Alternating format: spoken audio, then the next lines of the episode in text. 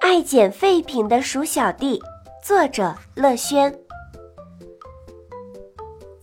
太阳快落山了，鼠宝宝们挺着圆鼓鼓的肚子，带着吃剩下的食物回家来了。只有鼠小弟拖回来一个脏乎乎的饮料瓶。鼠妈妈气得直摇头，心想：“唉。”这个鼠小弟不找吃的，专捡废品，难道他的小脑袋出了问题？鼠小弟笑嘻嘻地对鼠妈妈说：“嘿嘿，这些废品有大用场呢。”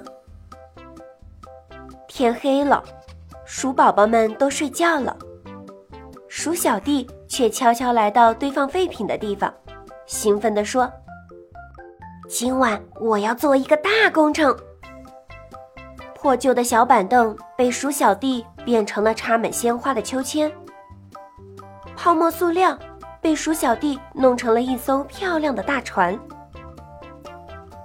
第二天早上，鼠宝宝们走出家门一看，高兴的大叫起来：“哇，我们的院子变成了游乐场哎！”鼠宝宝们钻进易拉罐迷宫，玩起了捉迷藏的游戏。鼠妈妈坐在插满鲜花的秋千上，好像回到了幸福的童年。变废为宝，我们的鼠小弟真棒，我得去亲亲他。鼠妈妈说：“可是鼠小弟在哪儿呢？”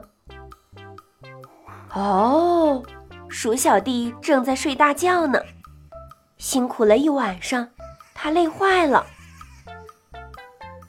屋子里好凉快呀！鼠妈妈往屋顶看去，哈哈，饮料瓶被鼠小弟做成大吊扇了，真是个聪明的鼠小弟。